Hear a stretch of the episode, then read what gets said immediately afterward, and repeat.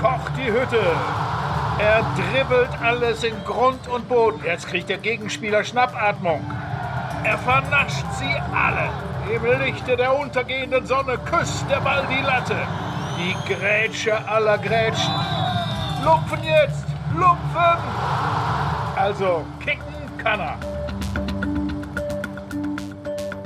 Ja, hallo und herzlich willkommen, liebe Hörerinnen und Hörer, zu einer neuen Folge von Kicken kann er, dem Fußball-Podcast von Zeit Online. Mein Name ist Christian Spiller, ich leite das Sportressort von Zeit Online und darf auch heute wieder Oliver Fritsch an meiner Seite begrüßen, zumindest so lange, bis er nicht doch noch als Bundestrainer abberufen wird. Olli, hi, was gibt's denn Neues diesbezüglich? Eigentlich? Sehr schmeichelhafter Einstieg, lieber Christian. Bin ja froh, dass du mich als Bundestrainer ins Spiel bringst und nicht irgendwie als DFB-Präsident, oder? Ganz ehrlich, das ist eine Frage, die ich dir schon immer mal stellen wollte. Wir würden dich natürlich nicht ziehen lassen. Und äh, Hansi Flick macht ja auch weiter, das ist schon klar. Aber du warst ja mal Trainer wie man anhand einiger Podcast-Folgen der Vergangenheit auch gehört hat, kennst dich aus mit Fußball. Würdest du dir zutrauen, diesen Job zu machen? Nein, also dafür habe ich nicht gut genug gespielt. Lange genug vielleicht schon, aber ich war Bezirksliga-Spieler. Es hätte vielleicht unter anderen Bedingungen für, für die Landesliga gereicht, ja. Aber, aber was hat eine aktive Fußballkarriere mit einer Bundestrainerkarriere zu tun? Nee, das ist schon ein riesiger Vorsprung, wenn man auch auf dem Level gespielt hat, um das zu verstehen, was die da treiben. Ich habe dann Landesliga trainiert. Ja, das war so das Level, was ich früher ungefähr gespielt habe, äh, spielen können. Ein, zwei Klassen höher als Trainer, da hätte ich mich schon reinarbeiten müssen. Da hätte mir dann vielleicht auch die Autorität gefehlt. Und man muss schon einfach genauer hingucken, wie so Spielerprofile sind. Und ich meine, jetzt urteile ich über Profis, aber ich mache das oder wir machen das ja auch immer mit, mit dem Backing von Leuten, die das professionell machen, die das besser beurteilen können als ich. Ich verstehe mich ja hier nur als Medium. Also ich kann schon irgendwie eine Kindermannschaft trainieren, da hätte ich auch wieder mal Lust drauf. Es fehlt mir geradezu. Und ihr könnt auch eine Herrenmannschaft trainieren, aber Profis, nee, da fehlt's. Aber der Trainerschein, den hast du noch. Läuft der irgendwann ab? Muss, den muss man doch erneuern. Ja, den muss man immer erneuern beim DFB. Das ist ja die Schweinerei, weil das ja auch Geld kostet. Man darf drei Jahre überziehen. Die Abo-Falle. Genau. Trainerschein. Man muss alle drei Jahre erneuern und dann hat man noch drei Jahre Frist, in der man das dann nachholen kann. Aber ich müsste jetzt wieder hin, um sie bis Ende 24 zu bekommen. Und machst du? Ja, man macht es ja dann doch, weil man will es ja nicht verfallen lassen. Es war einem ja mal wichtig. Hm. Kommen wir zu Mr. X. Mr. X beantwortet Zuhörerwünsche. Walter Klein hat sich Makoto Hasebe gewünscht. Ex-Klubberer übrigens. Der alte Lothar von heute. Top Libero. Wartet intelligent hinter den Verteidigern, um einzugreifen. Geschickt als freier Mann im Aufbauspiel. Deutliche Probleme in aller Sorte von Zweikämpfen, daher sucht er sich aus, welche er führt nutzt seine freien Ressourcen, um auf den Schiri einzureden. 74. Das ist ja herrlich. In aller Sorte von Zweikämpfen. Ja. Das gefällt mir besonders gut. Ja, so Laufduell, ja. Kopfball, eins gegen eins ist ja irgendwie gar nichts. Ne? Man ja. muss mit Auge verteidigen. Erinnert mich ein bisschen an meine Karriere. Ich nicht sagen, es ist genau die Beschreibung, die auf mich auch zutrifft. Also auf viel, auf ganz viel Leveln drunter. Sind natürlich. wir nicht alle ein bisschen Makoto Hasive? Total.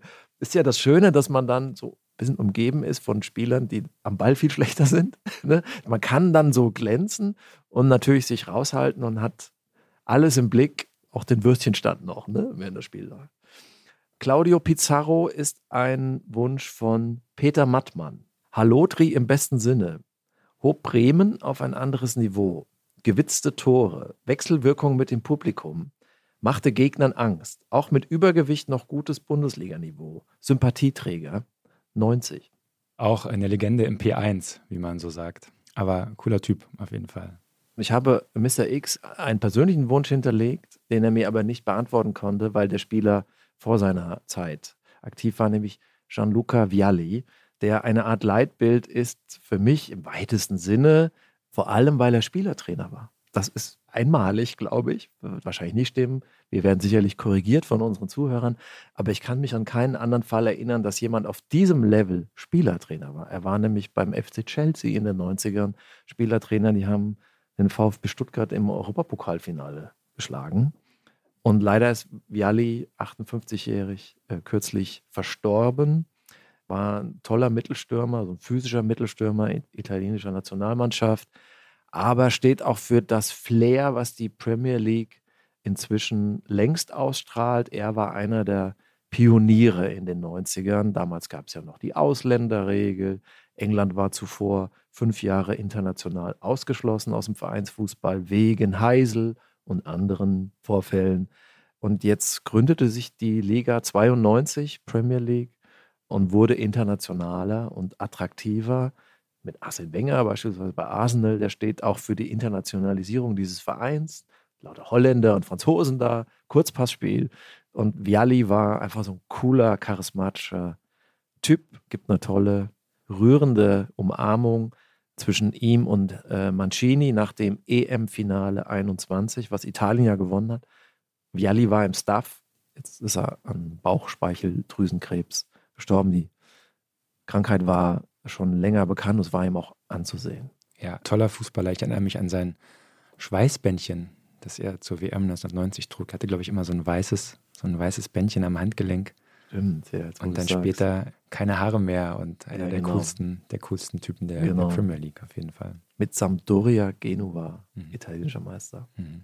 Und natürlich für einen Zwölfjährigen aus der Lausitz, allein der Name Gianluca Vialli, das ist schon was anderes als Horst Schmidt, muss ich sagen. War schon cool. Olli, wir wollen heute über einen Fußballer reden.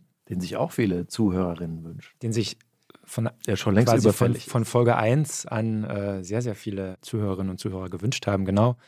Aber heute ist es soweit. Wir reden über den Spieler, der augenblicklich der wertvollste Spieler der Welt ist. Zumindest wenn man den Kollegen von transfermarkt.de traut. 180 Millionen Euro ist er wert. Kilian Mbappé. Olli, welche Szene besprechen wir von Kilian Mbappé?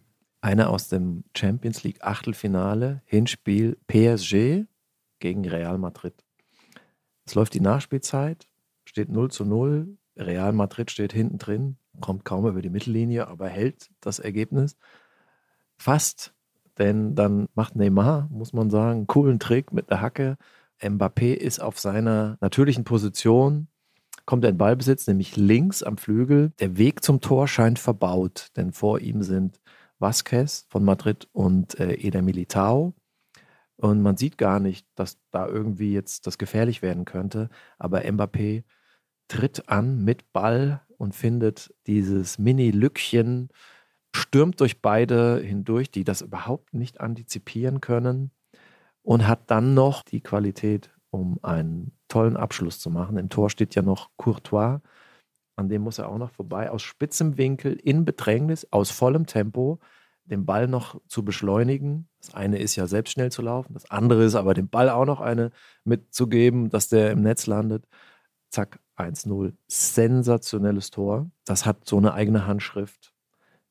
Die ist neu. Im Endeffekt ist PSG ausgeschieden, aber das Tor bleibt. Genau, es fängt ja schon vorher an. Mbappé, ähm, auch das ist, werden wir drüber reden, eine Stärke von ihm, er bietet sich oft gut an, ja, ist gut anspielbar, kommt da entgegen und lässt den Ball sofort wieder auf Neymar prallen, der dann so ein bisschen innen versucht, was zu machen und dann diesen Hackentrick auspackt. Also Hackentrick ist jetzt übertrieben, er trickst niemanden aus, aber er spielt zumindest den Ball mit der Hacke auf Mbappé. Jetzt könnte man natürlich sagen, diese beiden Verteidiger machen das natürlich auch nicht gut. Ja? Ähm, sie lassen Mbappé quasi in den Strafraum kommen und im Strafraum wird es dann für jeden Verteidiger schwer, entscheidend einzugreifen, weil immer irgendwie ein Elfmeter im Raum steht. Aber man kann es auch umdrehen und sagen, Mbappé macht das stark, indem er sie quasi mit seinem Dribbling in den Strafraum drängt. Ja? Und er hat ja den Ball sehr, sehr eng am Fuß, lauert so ein bisschen. Das ist ja noch kein Tempo-Dribbling, das ist so ein abwartendes, okay, was macht ihr, wie bewegt ihr euch, wie bewege ich mich? Und dann wählt er den Weg genau durch die Mitte. So. Für diesen Move muss noch ein Fußballbegriff gefunden werden. Beim Beachvolleyball, wenn man den Ball beim Aufschlag zwischen die beiden Spieler platziert, heißt das Husband and Wife. Das Produkt einer Ehe, wenn man so will, weil beide sich, ne, also es ist so, nimm du ihn, ich hab ihn und so. Aber klar ist auch, er darf da eigentlich nicht durchkommen. Nicht gegen Real Madrid, nicht im Champions League Achtelfinale, nicht in der vierten Minute der Nachspielzeit oder wann das war. Vielleicht werden sich die Abwehrspieler irgendwann mal darauf einstellen, so. Aber es ist schwer abzuwehren, weil es so nicht vorauszusehen ist, was er macht. Eine Lücke gibt es ja immer irgendwie. Mhm. Aber klar, du hast recht, man kann immer auch sagen, wo war die Abwehr da und so. Und sobald er vorbei ist, kommt halt seine zweite große Stärke zu tragen, äh, nämlich seine Schusstechnik. Also er hat ja mit seiner rechten Innenseite einen wahnsinnig tollen und auch sehr eleganten, wie ich finde, Schuss. Er holt schön aus, er trifft den Ball immer gut, er dreht sich dann immer so in die Ecke rein, dann auch mal gern mal oben. Ja, in dem Fall schießt er so ein bisschen unter dem Torhüter durch. Es sieht sogar aus, als ob der Ball von dem Realspieler, der noch reingegrätscht kommt, so mit der Fußspitze so ein bisschen abgelenkt wird, sodass sie dann Courtois so durch die Beine geht, aber nimmt natürlich gar nichts von der Schönheit dieses Tores. Und diese Szene ist ja auch symbolisch, weil in dem Spiel hat äh, Lionel Messi vorher einen Elfmeter verschossen und es roch doch arg nach Götterdämmerung. Messis Zeit könnte vorbei sein. Kam ja noch was dazwischen. Richtig, das wusste man natürlich damals noch nicht. Aber am Ende musste es Mbappé, der Star der Zukunft vielleicht. Aber man hat auf jeden Fall sehr gut in dieser Szene gesehen, was in diesem hier in Mbappé so steckt. Die These. Er ist eine Naturgewalt.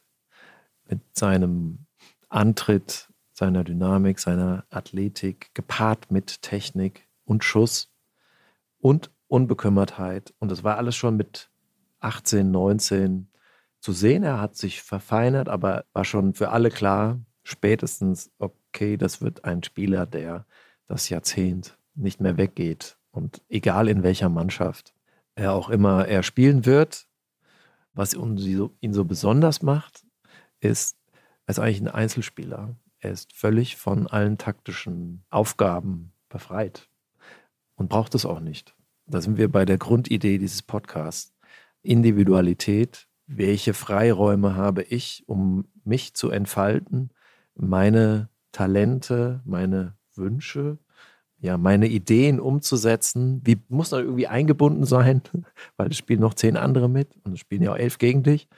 Und trotzdem bietet dieses Spiel durch sein Wesen, durch seine Regeln auch so viel an Spielfläche, dass man sich da so austoben kann wie Mbappé. Das kann natürlich nicht jeder, weil nicht jeder hat diese Fähigkeiten. Aber selbst wenn man quasi für sich spielt, was hier der Fall ist, trägt es zum Erfolg des Ganzen bei. Könnte es ja sogar noch mehr, wenn er noch ein bisschen mehr ein Trainerspieler werden würde, käme am Ende vielleicht noch mehr raus. Aber es funktioniert ja auch so auf extrem hohem Level. Lass uns mal über seine biografischen Daten äh, reden und dann das vertiefen, weil äh, da, glaube ich, noch sehr, sehr viel äh, zu erzählen ist. Kilian Mbappé Lotin, ich hoffe, spreche ich richtig aus, genau wie alle anderen französischen Worte, die jetzt folgen. Schnell abgewählt, die zweite Fremdsprache. Geboren am 20. Dezember 1998 in Bondy, nahe Paris. Sein Vater ist Kameruner, war auch Fußballer, seine Mutter Algerierin. Sie spielte Handball in der höchsten französischen Liga. Auch da die Gene, Glück in der Lotterie auf jeden Fall gehabt. Mit 13 kam er in das berühmte französische Leistungszentrum nach Clairefontaine. Mit 14 lud ihn Real Madrid zu einer Schnupperwoche. Er machte aber seine ersten Spiele dann beim AS Monaco, da ging er hin. Er wurde 2017 mit Monaco französischer Meister und kam sogar ins Halbfinale der Champions League, was für so einen Club dieser Größe schon ungewöhnlich ist. Ja. Im selben Jahr wechselte er dann zu Paris Saint-Germain als damals zweiteuerster Spieler der Geschichte. Er wurde Weltmeister mit Frankreich 2018, damals 19 Jahre alt, erzielte vier Turniertore, davon eins im Finale. Es war das erste Mal seit Pelé 1958, dass ein Teenager in einem WM-Finale ein Tor erzielen konnte. Er wäre dann fast zu Real Madrid gewechselt im vergangenen Sommer. Aber Katar, also Paris Saint-Germain, hat sich nicht lumpen lassen und hat nochmal ein bisschen Geld überwiesen. Und sogar Emmanuel Macron, der französische Präsident, soll Mbappé in einem persönlichen Gespräch gebeten haben, in Paris zu bleiben. Äh, da wurde der Fußballer zur Staatsangelegenheit. Mbappé ist mittlerweile 24 Jahre alt und schon fünfmal französischer Meister, viermal Torschützenkönig der Ligue 1, zweimal Frankreichs Fußballer des Jahres, WM-Torschützenkönig, Weltmeister und Vize-Weltmeister. Olli mit 24, was hast du bis dahin so erreicht? den Grundwehrdienst äh, abgeleistet und äh, dort tatsächlich Panzerführerschein gemacht. Aber gut, ich schweife ab. Das sollten wir mal in einer Sonderfolge nochmal evaluieren, deinen Grundwehrdienst. Fun Fact: Kylian Mbappé hat damals in der Jugendakademie von Monaco, musste er eine Aufgabe erfüllen im, im Unterricht. Und zwar sollte jeder Schüler ein Magazincover gestalten mit sich selbst auf dem Titel. Und die konnten sich die Magazine und den Look und so aussuchen. Und Mbappé hat sich jedenfalls äh, für das Time Magazine entschieden. Mhm. Dort hat er sich gesehen und tatsächlich 2018 erschien er dann auf dem Cover des Time Magazine. Und Kylian Mbappé hat keinen Berater. Er wird von seinen Eltern gemanagt und ist damit sozusagen ein Beispiel für Karriereplanung, die in der Familie bleibt und die hat auch ganz gut geklappt. Ich glaube, über seinen Werdegang und über sein, seine Jugend äh, in Bondy, die ja schon prägend für ihn war und auch vielleicht für seine Art Fußball zu spielen, werden wir gleich noch reden. Olli, was kann denn Kylian Mbappé und was kann er nicht? Explosivität, Tempo, Beschleunigung, mit dem Ball Impulse freisetzen und den Ball aber gleichzeitig so behandeln und kontrollieren, dass da kein Kraut gewachsen ist im direkten Duell. Vor zwei, drei Jahren brauchte er immer ein bisschen Anlauf, sagen auch die Leute, mit denen ich über ihn rede. Mittlerweile schaffte er es auch aus dem Stand in ein Höchsttempo zu kommen. Und was ihn dann so besonders macht, ist, dass er diesen enormen Speed dann umlenkt in eine Triple-Slalom-Bewegung links, rechts, und er schafft es dann auch auf engem Raum noch einen super Abschluss hinzubekommen. Also Super G, oder? Super G, ja. Es ist eher so, als würde der die Streif runterfahren und da würde man noch drei Slalomtore hier und da mal zwischen, dann würde es trotzdem noch äh, im höchsten Tempo nehmen. Also eigentlich versagen hier die Analogien aus dem Ski Alpin, weil der kombiniert sozusagen die, die beiden Extreme. Beispiel Halbfinale gegen Marokko, wo er gar kein Tor schießt aber beide Tore einleitet. Insbesondere das zweite, wo er so im Strafraum steht, vom Strafraum-Eck so, so fünf, drei Meter diagonal rein etwa oder zwei und der Weg ist verbaut und er macht eine Links-Rechts-Links-Bewegung, setzt seine Füße so und es hat so ein Tempo, dass die quasi alle umfallen und er schafft es aus dieser Bewegung heraus noch eine Ausholbewegung hinzubekommen mit dem Schussbein, sodass der Ball auch noch gefährlich aufs Tor kommt. Also hält der Torwart ihn oder wird abgewehrt noch und Kolo Muani staubt dann ab. Die klassischen Assists von Mbappé, ne? also die Torschüsse, die halt irgendwie nicht ganz zu verteidigen sind, machen dann andere rein, weil er ist kein Spieler, der Tore groß vorbereitet. Klar, er macht auch mal eine super Flanke, aber eigentlich ist das sein Sturmlauf ist nie ganz sauber zu verteidigen. Da bleibt immer was liegen und andere machen dann den Ball rein. Ja, natürlich auch vielen noch vor Augen seine Leistung im WM-Finale, jetzt 2022. Lass uns die doch mal genauer anschauen, seine Leistung mhm. im WM-Finale. Wie sah es denn am, am Fernsehen aus? Ich war ja, ich war ja im Stadion. Naja, er hat vier Tore geschossen. Ähm. also muss man eigentlich noch mehr sagen. Naja, also es waren drei Elfmeter dabei, wenn man das Elfmeterschießen mitzählt. Aber man kann ja auch sagen, naja, einen Elfmeter im WM-Finale zu verwandeln, ist jetzt auch nicht die einfachste aller Aufgaben, die sich einem so stellt. Und natürlich dieser Volley-Schuss zum 2 zu 2, unmittelbar nach dem 2 zu 1, war natürlich auch technisch exzellent. So ein Tor in solch einem Spiel, zu solch einem Zeitpunkt zu schießen, äh, mit 23 Jahren, das ist schon eine ganz große Qualität. Und er hatte ja kurz vor Ende der Verlängerung, ja, es gab ja diese verrückte letzte Minute der Verlängerung, in, dem, in der erst Kolomoani die große Chance hat. Dann im Gegenzug köpft Lautaro Martinez, war es, glaube ich, am Tor vorbei. Und dann wiederum im Gegenzug dreht Mbappé nochmal auf, wieder da auf der, auf der linken Seite, geht, glaube ich, an zwei wieder vorbei und wird dann aber geblockt oder trifft zumindest nicht. Aber da haben noch ein drittes Mal innerhalb von 60 Sekunden alle die Luft angehalten. Also so ist es ja im Fußball, wenn Frankreich das Elfmeterschießen gewonnen hätte was ja immer hätte passieren können, dann wäre Kylian Mbappé die große Geschichte dieser WM gewesen. Ist er ja auch so. Wir würden ja jetzt nicht sagen, weil die Franzosen nicht gewonnen haben, das schmälert das irgendwie. Also die unbekümmerte Art eines so immer noch jungen Spielers in einem WM-Finale aufzutreten, spricht für sein enormes Selbstbewusstsein. Das hat er auch völlig zu Recht. Also beim Finale kam es einem ja so vor, als hätte er lange gar nicht mitgespielt, dann nur rumgestanden, hat sich jetzt auch nicht groß beteiligt an dem ganzen äh, Prozess. In der Halbzeit gab es ja so Bilder, wo er seine Mitspieler irgendwie was zugerufen hat. Ich weiß nicht, ob es überliefert ist, aber ich habe so mal für mich übersetzt, ja, an mir liegt es nicht, Leute. Wenn ihr mitspielt, haben wir eine Chance, so ungefähr. Ne? Wenn ihr mitspielt, werden wir gewinnen. Sonst kommt es auf mich alleine an, dann kann es schiefgehen, so, also so ungefähr. Man wartet auf die vier, fünf Situationen, die dann im Spiel immer kommen, wenn dann Mbappé von seiner linken Position, wenn der Ball da irgendwie hinkommt, wenn in dem Fall Argentinien mal ein bisschen die Kontrolle abgeben muss, weil das muss man nun mal auch, und dann genügen ihm wenige Szenen für grandiose Auftritte und dann ist er halt keiner, der dann hadert, weil er vorher 70 Minuten nicht viel zustande gebracht hat oder eigentlich die anderen hat laufen lassen, sondern dann macht er ihn halt rein. Das ist auch ein Mindset, was funktioniert im Fußball.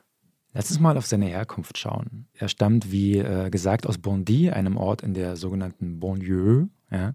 Wie viele andere französische Topspieler übrigens auch. Wahrscheinlich gibt es nirgendwo in Europa so eine große Konzentration von Talent wie äh, im Pariser Umland. Auch das Paradies für Fußballscouts. Mbappé wurde sehr früh entdeckt. Er hat mit zehn Jahren äh, schon von Nike kostenlose Schuhe gestellt bekommen und zwei Jahre später seinen ersten Vertrag unterschrieben. Wahnsinn. Ja, also es gibt äh, Leute, die sagen, alle in Europa, alle Scouts, alle Fußballexperten kannten damals schon Kilian Mbappé mit zwölf. Dinge, die einem zu Banlieues einfallen, sind ja irgendwie auch Armut, Kriminalität, Drogen, sogar Terrorismus. Und auch das geht ja dann Hand in Hand. Das Kerchergerät von Sarkozy. Genau, Abwertung und Stigmatisierung. Ja. Und da ist natürlich der Gedanke, dass solch eine Umgebung A besonders viele Fußballer produziert. Ganz einfach, weil Fußballprofi zu werden einer der wenigen Wege, Möglichkeiten des sozialen Aufstiegs ist. Und B, dass dieser Spielertypus, der daraus wächst, ein ganz besonderer ist, nämlich athletisch, technisch, aggressiv, aber vielleicht auch ein bisschen launisch. Auf sich alleine gestellt, beispielsweise. Ne? Mhm. Also verlass dich nicht auf andere, das ist ja oft das soziale Setting dahinter, kann man schon so, so psychologisch herleiten. Und das ist das Profil, was sich dann dort ausprägt. Also durchsetzungsstark, schon auch egozentrisch, aber das brauchst eben auch in gewisser Dosis, tut das einer Mannschaft gut. Und das wird hier geprägt in der Art, wie man, wie man hier als Mensch und Fußballer groß wird. Also ich erinnere mich noch, zu meiner Anfangszeit als Fußballfan war Frankreich keine Fußballnation. Das kam dann erst mal mit Platini in den 80ern und seinem goldenen Quadrat da, in dem französischen technisch beschlagene, äh, diverse Mannschaft. Aber davor war Frankreich, das war Tour de France, Rugby, aber Fußball nie so richtig. Ein paar Ausreißern wie Just Fontaine, ne? WM-Torschützenkönig von 58, 13 Tore bis heute, Rekord bei einem einzigen Turnier. Aber heute ist Frankreich die Nation seit vielen Jahren mit dem größten Talentepool.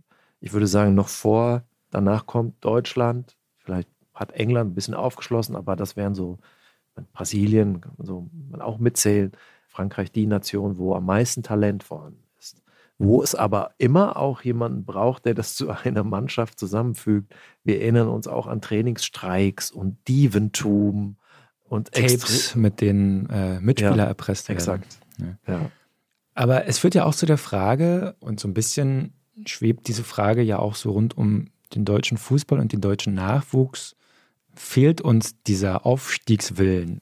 Ja, es kann natürlich sein, dass Deutschland da auch ein bisschen zu satt geworden ist. Aber das wäre eigentlich eine gesellschaftlich wünschenswerte Diagnose. Die Frage ist halt, wie man diese integrative Leistung des französischen Fußballs, dass immer wieder Topspieler dann auch für die Nationalmannschaft spielen und da die Marseillaise singen und ins Finale einziehen und gerne für die Nationalmannschaft sich finden.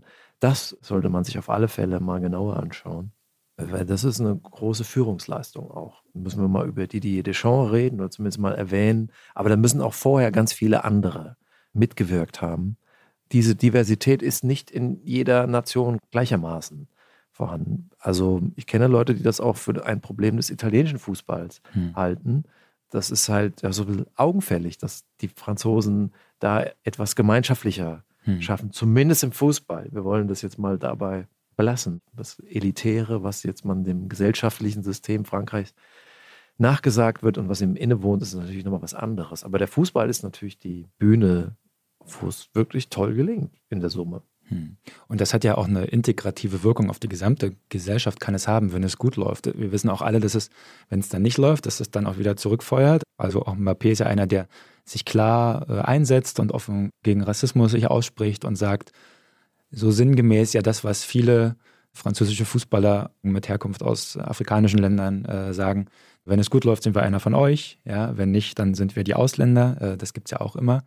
Aber im Idealfall leistet eine Nationalmannschaft ja da Vorbildwirkung für die gesamte Gesellschaft. Und wir waren ja auch in Deutschland auch, ich glaube so um 2010 gab es die Internationalmannschaft, die gefeiert wurde für das, was sie da geleistet hat. Ich möchte noch mal einen Punkt machen. Rein rational, wenn ich Mbappé sehe, verstehe ich, wie gut er ist. Ich sehe, wie schnell er ist. Ich sehe, wie gut er dribbeln kann. Ich sehe, wie schön er schießen kann.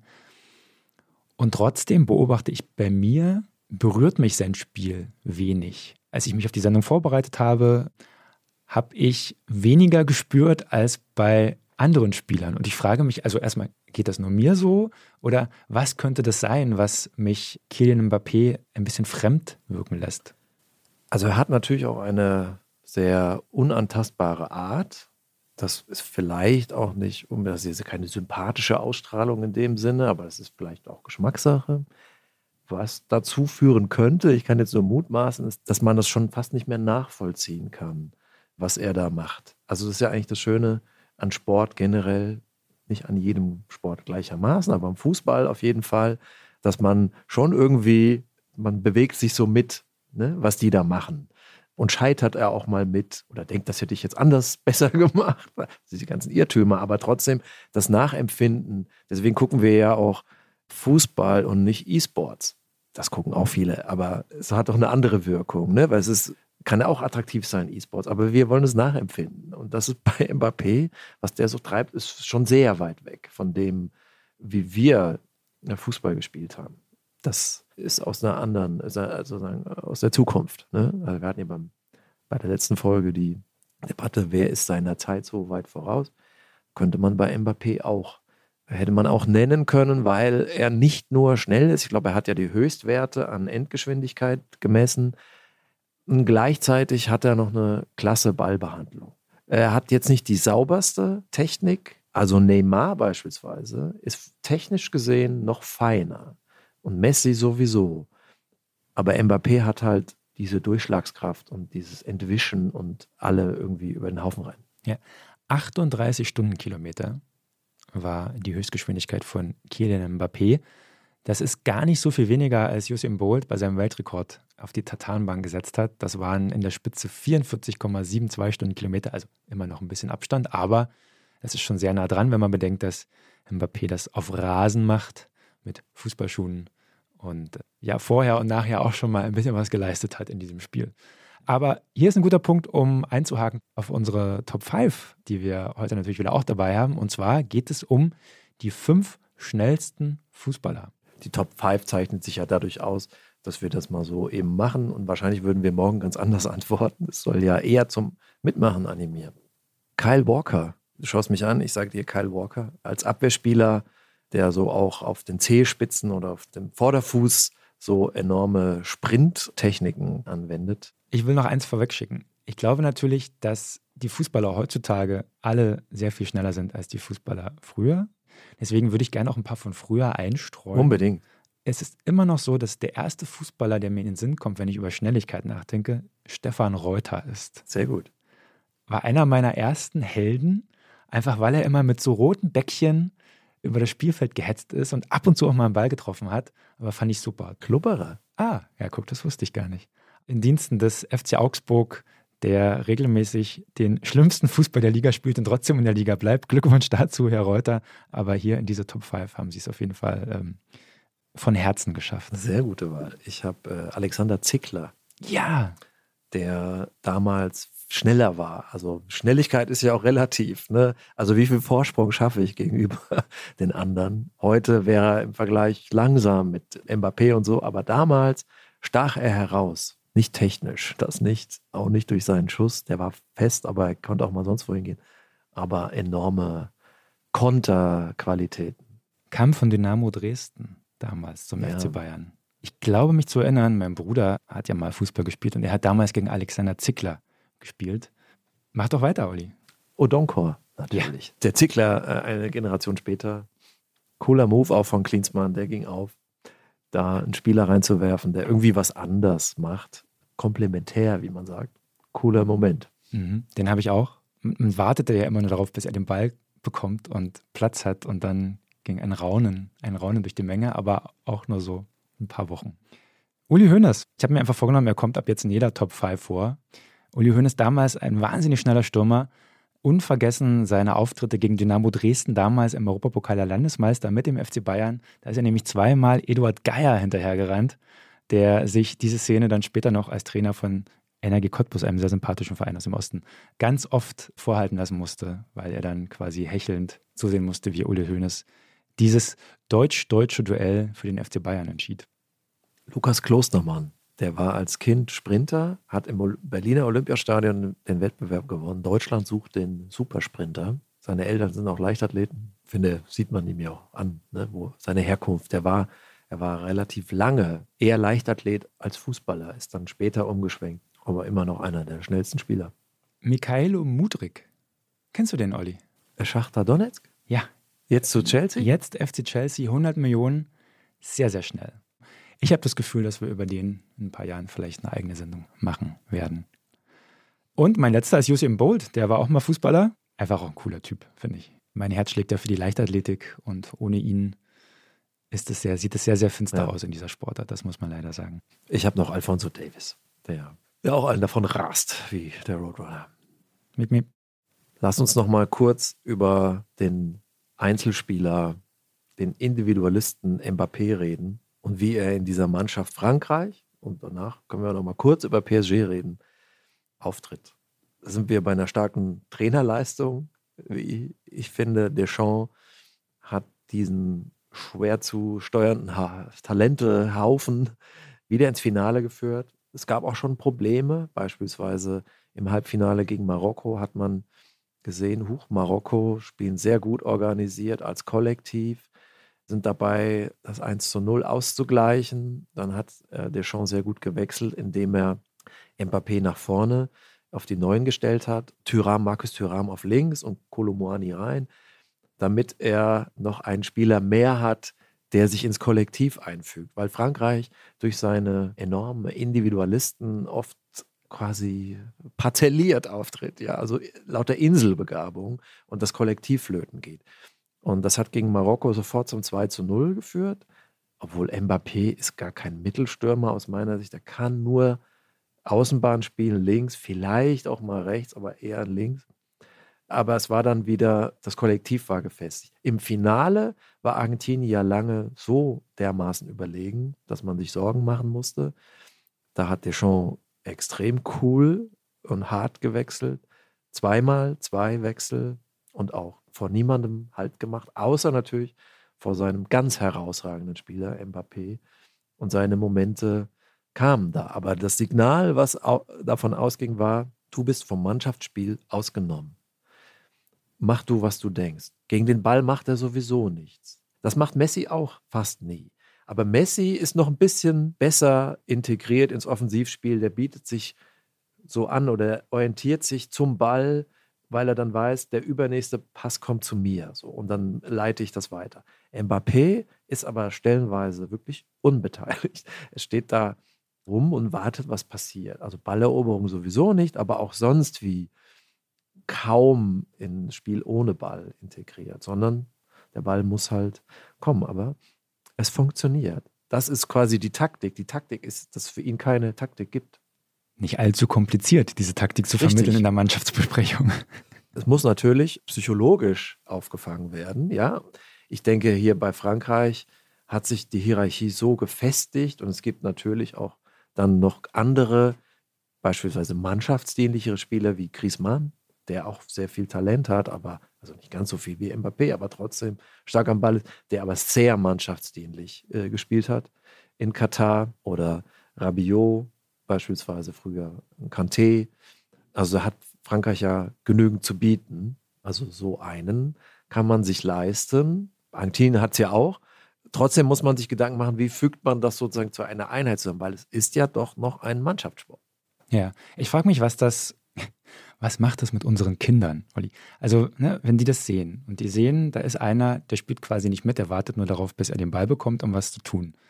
Ist es denn gut, wenn jetzt sozusagen jeder denkt, er selber könnte auch Mbappé sein und möchte nicht mehr mitspielen, sondern möchte nur noch auf seine Momente warten. Ist das pädagogisch die richtige Entwicklung, die wir da gerade sehen im Fußball?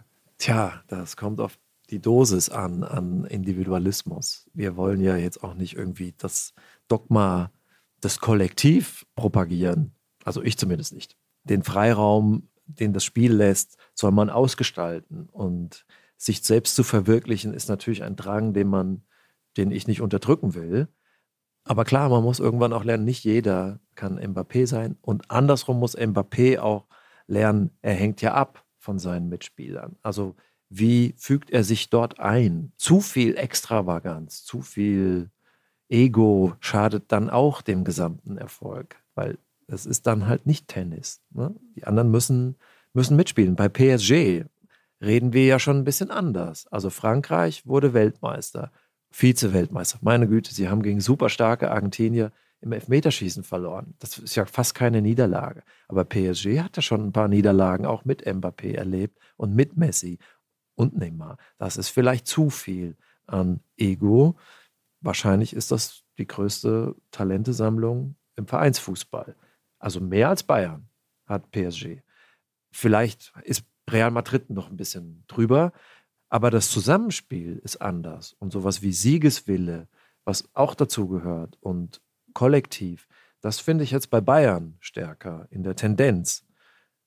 Das Achtelfinal ist wahrscheinlich 50-50. Ich würde sogar sagen, leichte Vorteile PSG, auch durch die Verletzung von Manuel Neuer jetzt in der Champions League.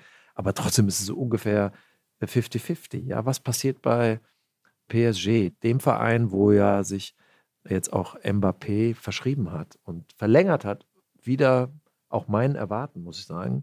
Also da entsteht ja jetzt auch sowas wie eine Verbindung zwischen dem Spieler und dem Club. Wie viel wird Paris gewinnen? Da bin ich skeptisch, dass da sehr viel rauskommt.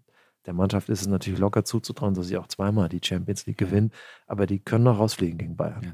Es ist ja irgendwie aber auch beruhigend zu erkennen, dass es eben nicht so funktioniert, dass man sich die besten Spieler der Welt zusammenkauft, wie bei einem Managerspiel und dann auf, die, auf den Rasen schickt und glaubt, dass es funktioniert irgendwie. Das ist ja schon äh, eine Erkenntnis, die beruhigt und die auch im Fußball-Turbo-Kapitalismus so ein bisschen einen vielleicht doch noch ein bisschen ruhiger schlafen lässt und an das Gute glauben lässt, dass es eben irgendwie immer noch ein Ticken mehr braucht als das, was da ist. Aber die Frage ist natürlich, ist nicht irgendwann ein Punkt dann doch erreicht, wo dann so viel Geld da ist, dass die individuellen Qualitäten so groß sind, dass es gar nicht anders funktionieren kann, als dass sie mal die Champions League gewinnen. Also ich, meine These ist, innerhalb der nächsten zwei Jahre geht der Titel dahin, weil sie da gerade einfach zu gut sind. Dann müssen wir uns nochmal Gedanken machen, sind wir eigentlich Fußball strukturell und was die Architektur des europäischen Fußballs angeht, da auf dem richtigen Weg und ist das so, wie es sein soll. Aber das ist, glaube ich, ein Thema für, ein, für einen anderen Podcast. Ja.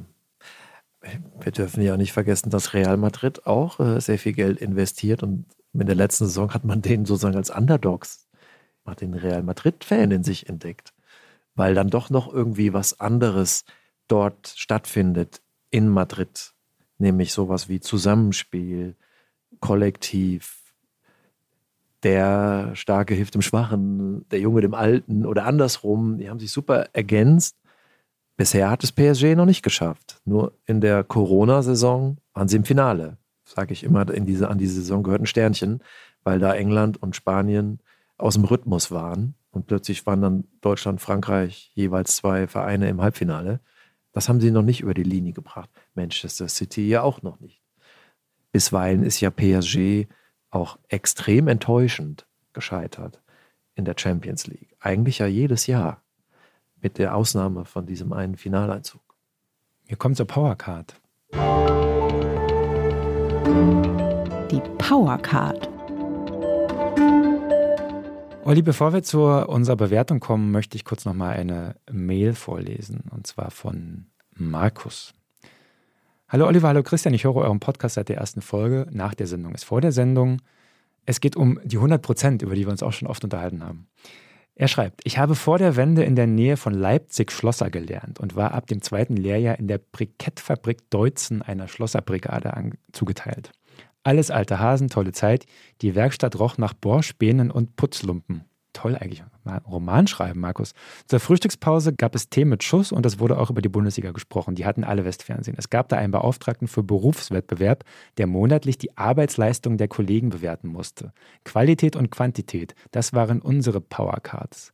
Nach den Ergebnissen wurde die vierteljährliche Prämie ermittelt. Da ging es ums Geld. Alle drei Monate war ein zusätzliches Lehrlingsgehalt drin. Um 100% Prämie zu bekommen, musste man aber mindestens 110% in beiden Kategorien haben. Unsere Powercards betrugen daher meistens mehr als 110% Ab dem dritten Lehrjahr durften wir uns unsere Powercards selbst ausstellen.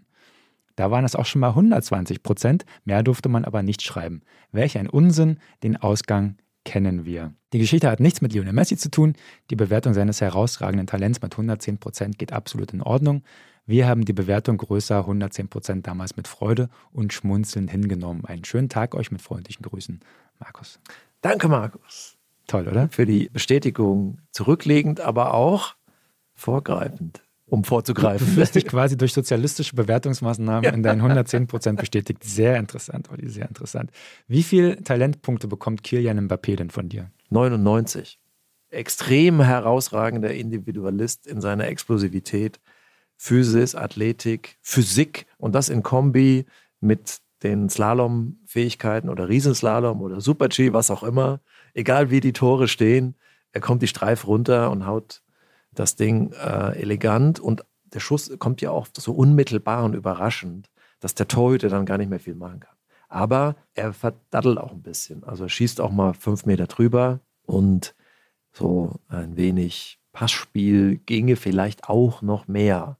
Von mir bekommt er eine 95. Seine Stärken hatten wir ausgearbeitet, hast du auch nochmal zusammengefasst. Mir fehlt für eine 100 so ein Schuss Genialität und Magie. Und er lebt schon sehr von seiner Physis und seiner Schnelligkeit und äh, natürlich auch seiner guten Technik. Aber so eine absolut verrückte Mbappé-Aktion, müsste ich eine Weile drüber nachdenken, ich die finde. Performance habe ich 90. Wir haben es angesprochen, er nimmt sich seine Auszeiten. Für eine Performance 100 müsste man mit PSG halt auch mal die Champions League gewinnen, finde ich. Gutes Argument. Ich habe 96. Also schon mehr. Ich sage, okay, mit 18 Weltmeister, jetzt wieder im Finale. Drei Tore oder vier. Jedenfalls so viel wie keiner zuvor in der WM-Geschichte. Er wäre mit 23 fast zum zweiten Mal Weltmeister geworden. Pelé, ähnliche Dimensionen. Aber klar, im Verein, da gilt's. Wer guckt schon französische Liga, oder? Also Paris ist ein super, ist eine tolle Stadt und der Verein, äh, Kohle ist da, aber mal sehen, vielleicht sehen wir ihn ja vielleicht auch mal woanders. Ich will das gar nicht beschreien. Es ist ja eigentlich gut, dass da mal etwas mit Identität auch entsteht, dass ein Spieler sich dazu bekennt und nicht immer nach noch mehr Optimierung. Aber in der Premier League würde man ihn auch gerne sehen. Mhm. Balance? 90. Defensiv ja quasi gar nichts. Also rumstehen, sich sozusagen nicht am Spiel beteiligen, was die anderen scheren. So. Ich habe auch 90, äh, auch mit Begründung der Abzüge nach hinten nicht so. Und Assists sind auch nicht, sind auch nicht so seins. Genau. Also da äh, konnte auch ein bisschen, ein bisschen mehr kommen. Aber das ist auch nicht sein Spiel. Autonomie 90. Ich finde, der könnte in jeder Mannschaft, wäre in jeder Mannschaft gut aufgehoben. Allerdings muss sich die Mannschaft und der Trainer am Ende natürlich auf diese Art von Fußball einlassen. Genau. Und deswegen bekommt er von mir 105. er würde überall funktionieren. Er ist nicht abhängig von der Steuerung des Trainers. Beispielsweise letzte Folge Musiala dem fehlt noch so ein bisschen die Orientierung. Der muss auch noch verstehen, was die anderen Spieler machen, um wirklich zu reifen und zu einer vollen Kraft zu werden. Und Mbappé ist einfach durch das, was er mitbringt an Fähigkeiten, es gibt keine Mannschaft, wo der nicht so Tore schießen würde. Es sei denn, stellen sich irgendwann mal die in fünf Jahren oder so die Abwehrspieler so auf ihn ein und die bringen dann andere äh, Werkzeuge mit, dass er mit seinen wahnsinnig überlegenen Fähigkeiten dann öfter scheitert. Aber das ist Glaskugel. Ich komme auf 91,25 Punkte. Oh je, ich auf 97,5. Besser als Messi. No, der war mit 18 Weltmeister. das war die Powercard. Die Powercard. Olli, wir sind fast wieder am Ende der Sendung. Zeit für unsere Abschlusskategorie. Wer Kilian Mbappé mag, der mag auch. Ein TGW. Ich als Bahncard 100 Power-User bin ich auch ein bisschen neidisch auf den überlegenen französischen Schnellzug. wenn man TGW googelt, kommen immer so Treffer. Warum ist der TGW dem ICE überlegen? Warum eigentlich? Es liegt vor allen Dingen auch an den Schienen und an dem Land Frankreich. Also man ist von Paris in Marseille in drei Stunden zehn oder 15. Das sind weiß ich, irgendwie 700 Kilometer oder 800. Das würde man in Deutschland nicht schaffen, weil man natürlich auch hier an jeder Zollschranke sein Groschen äh, entrichten muss. Bist du noch mit der Postkutsche unterwegs? Manchmal hat man den Eindruck. Ich finde, wer Kylian Mbappé mag, der mag auch Ballonseide, weil ich sehe wahnsinnig viele PSG-Trainingsanzüge da draußen. Wenn ich durch Berlin laufe, mhm. vor allen Dingen durch Viertel, in denen äh, an Silvester gerne mal Feuerwerk äh, abgeschossen wird. Okay. Will sagen, PSG und auch Mbappé hat Kultstatus in einem bestimmten Milieu, was ich ein sehr interessantes Phänomen finde. Es gibt auch einen Rap-Song über Mbappé von Capital Bra. Diesen Fans scheinen alle Diskussionen, die wir über Geld und Fußballromantik und irgendwas führen, einfach mal sowas von irgendwo vorbeizugehen. Die wollen einfach nur geilen Fußball, geile Tore und geile Aktionen sehen, was ich auch irgendwie cool finde. Ja. So. Luxus. Und vielleicht hole ich mir so ein Ding auch bald. Ja. Du siehst mich dann im PSG. Ich wollte schon fast eins mitbringen. Das Wetter. Aber ich kannte deine Größe nicht. Olli, es hat mir große Freude gemacht. Mir ebenso. Wir hoffen Ihnen auch, liebe Hörerinnen und Hörer. Wir hören uns dann bald wieder mit einer neuen Folge von Kicken Keiner, dem Fußball-Podcast von Zeit Online. Falls Sie Lob, Kritik, Fragen, Anregungen oder äh, PSG-Merchandising für uns haben, schicken Sie es an fußball.zeit.de oder an unsere Postadresse, die Sie im Internet finden. Ja, lieben Dank. Ciao, ciao. Fürs Zuhören. Bis bald.